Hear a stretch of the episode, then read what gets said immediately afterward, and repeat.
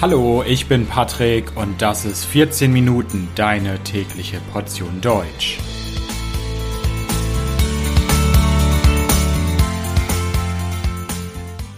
Folge 47 Milchalternativen. Hallo, hallo und herzlich willkommen zu einer neuen Folge von 14 Minuten. Ich hoffe, dass es euch gut geht. Wart ihr schon mal in einem deutschen Supermarkt? Vielleicht in einem Rewe, in einem Edeka oder in einem Aldi?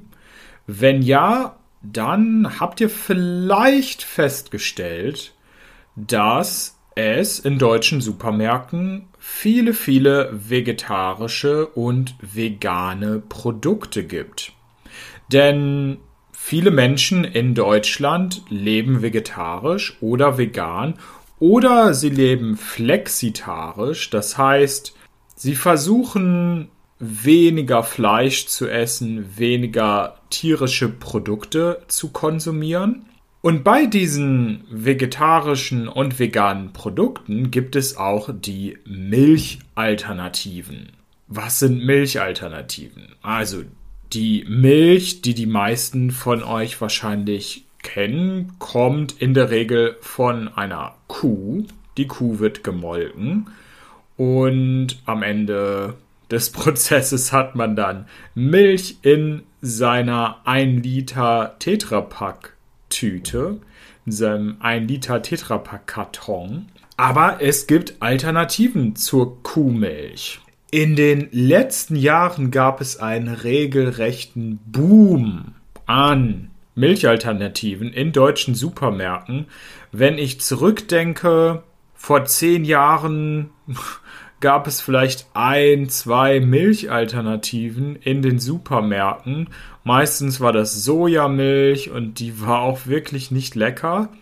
Wenn man allerdings heute in einen Supermarkt geht, gibt es meistens viel mehr Milchalternativen als Kuhmilch. Es gibt Sojamilch, Hafermilch, Mandelmilch, Nussmilch, Kokosmilch. Ganz viele verschiedene Milchalternativen sind heute verfügbar zu verschiedenen Preisen von verschiedenen Marken. Diese pflanzlichen Alternativen sind beliebt, weil zum einen viele den Geschmack von Kuhmilch vielleicht nicht mögen, aber auch weil viele denken, dass Milchalternativen gesünder sind und besser für das Klima und auch besser für die Tiere, für die Kuh in diesem Fall. Und in dieser Folge möchte ich mir das genauer mit euch zusammen anschauen. Wir schauen uns die Milchalternativen einmal an. Welche Milchalternativen gibt es? Was gibt es für Unterschiede? Schmecken diese alternativen Milchdrinks denn anders? Sind sie gesünder? Sind sie besser für die Umwelt? Das hört ihr in dieser Episode. Welche Milchalternativen gibt es denn? Wie ich schon gesagt habe, der Markt für alternative Milchprodukte wird immer größer. Allgemein kann man sagen, dass man aus sehr, sehr vielen pflanzlichen Produkten Milchalternativen herstellen kann. Aus Getreide, aus Hülsenfrüchten. Es gibt dort ein riesiges Potenzial. Wenn wir jetzt aber in die deutschen Supermärkte schauen, dann finden wir meistens die folgenden Milchalternativen. Da haben wir den Sojadrink, den Mandeldrink, den Haferdrink und den Reisdrink. Das sind die häufigsten und beliebtesten Milchalternativen. Aber es gibt auch pflanzliche Milchalternativen aus Dinkel, aus Quinoa, aus Hirse, aus Buchweizen, aus Amaranth, Cashew, Haselnüssen, Macadamias, aus Kokos, aus Lupin, aus Hanf, aus Erbsen. Also ihr seht, die Vielfalt ist sehr groß.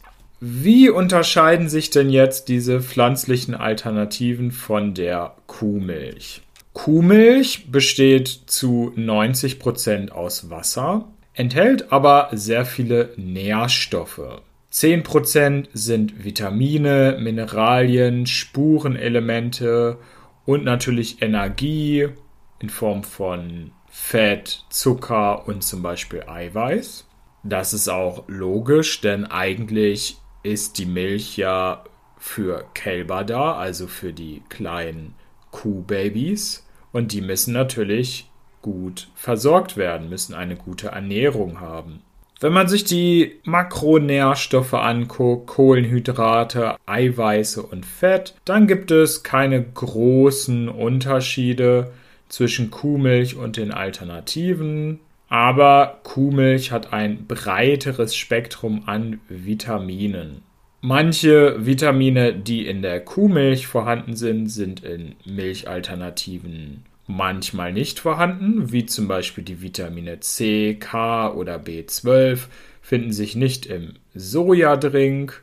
Allerdings muss man sagen, ja, das Spektrum an Vitaminen, Nährstoffen ist in der Kuhmilch größer, allerdings auf sehr niedrigem Niveau. Also ja, da finden sich mehr Vitamine, aber in geringer Menge. Das Level, das Niveau ist gering. Außerdem ist es so, dass Hersteller von Milchalternativen den pflanzlichen Drinks etwas hinzufügen, zum Beispiel Vitamine, Calcium, vielleicht ein bisschen Zucker oder Aromen. Sprechen wir mal über die Proteine. Es gibt Hinweise darauf, dass pflanzliche Proteine gesünder sein könnten als die tierischen Proteine in der Kuhmilch. Allerdings ist das nicht so eine einfache Sache. Es gibt einige Studien, in denen die pflanzlichen Proteine ein besseres Resultat erzielt haben. Das Problem bei diesen Studien ist, dass es auch andere Faktoren gibt. Man kann nämlich oft zum Beispiel den Lebensstil der Studienteilnehmerinnen und Teilnehmern nicht herausrechnen. Wer zum Beispiel vegan lebt, Sport macht, wenig Stress hat und dann an einer solchen Studie teilnimmt, kann überdurchschnittlich gesund abschneiden. Und es ist dann schwierig zu sagen, okay, diesen Menschen geht's gut, liegt das jetzt an der veganen Milchalternative, an dem Sport, an dem geringen Stressniveau? Das ist schwierig zu sagen.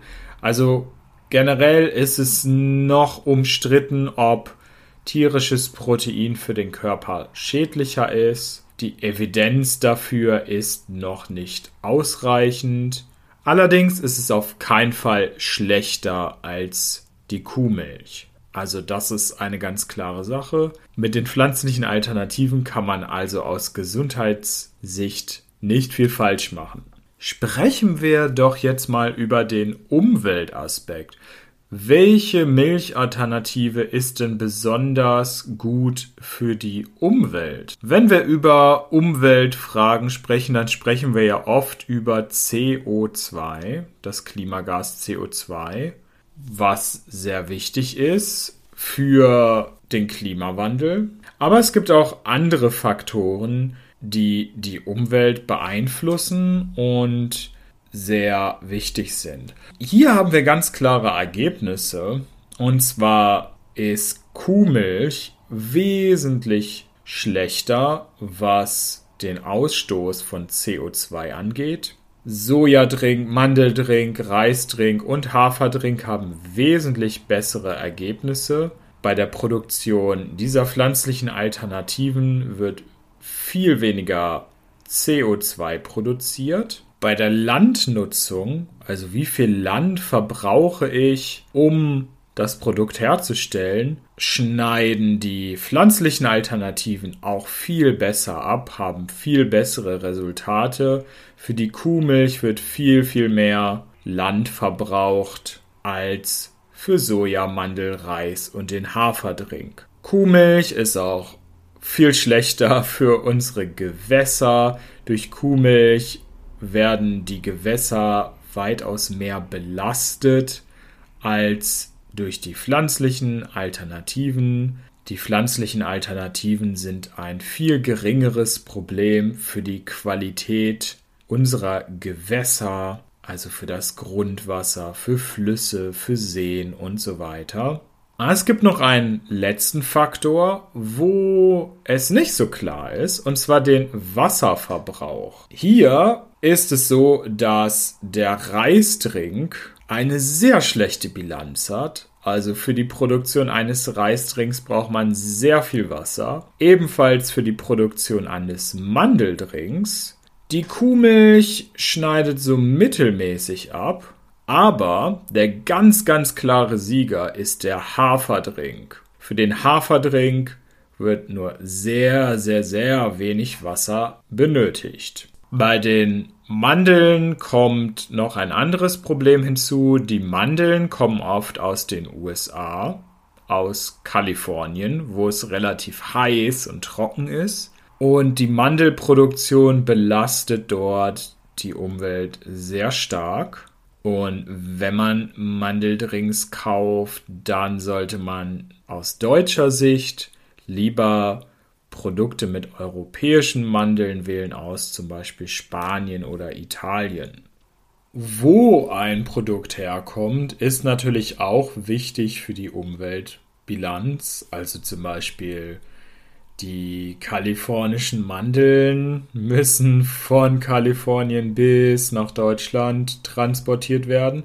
Das ist nicht besonders gut für die Umweltbilanz. Was ist denn mit dem Soja? Beim Soja gibt es immer ein sehr interessantes Argument, was Feinde der Milchalternativen anführen, dass Feinde der Milchalternativen benutzen. Und zwar, dass für das Soja die Regenwälder abgeholzt werden, gerodet werden und dass dort dann Soja angebaut wird. Und dann wird es natürlich auch über den Atlantik transportiert, also eine Umweltkatastrophe sei dieses Soja, sagen viele Leute. Tatsächlich nein. es ist so, dass das Soja für Sojadrinks, übrigens auch für andere pflanzliche Alternativen wie Tofu und so weiter, aus Europa kommt. Fast das gesamte Soja für diese pflanzlichen Alternativen in deutschen Supermärkten kommt aus Europa, wird in Italien oder Frankreich angebaut. Also das ist kein Problem.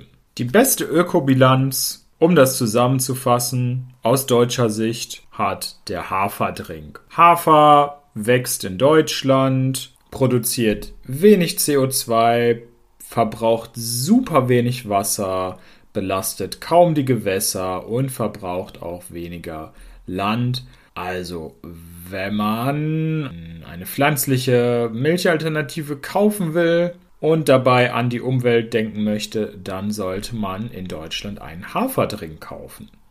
Dann ist natürlich noch ein wichtiger Faktor der Geschmack. Ja, der Geschmack, das ist eine Frage, die man wahrscheinlich kaum wissenschaftlich klären kann.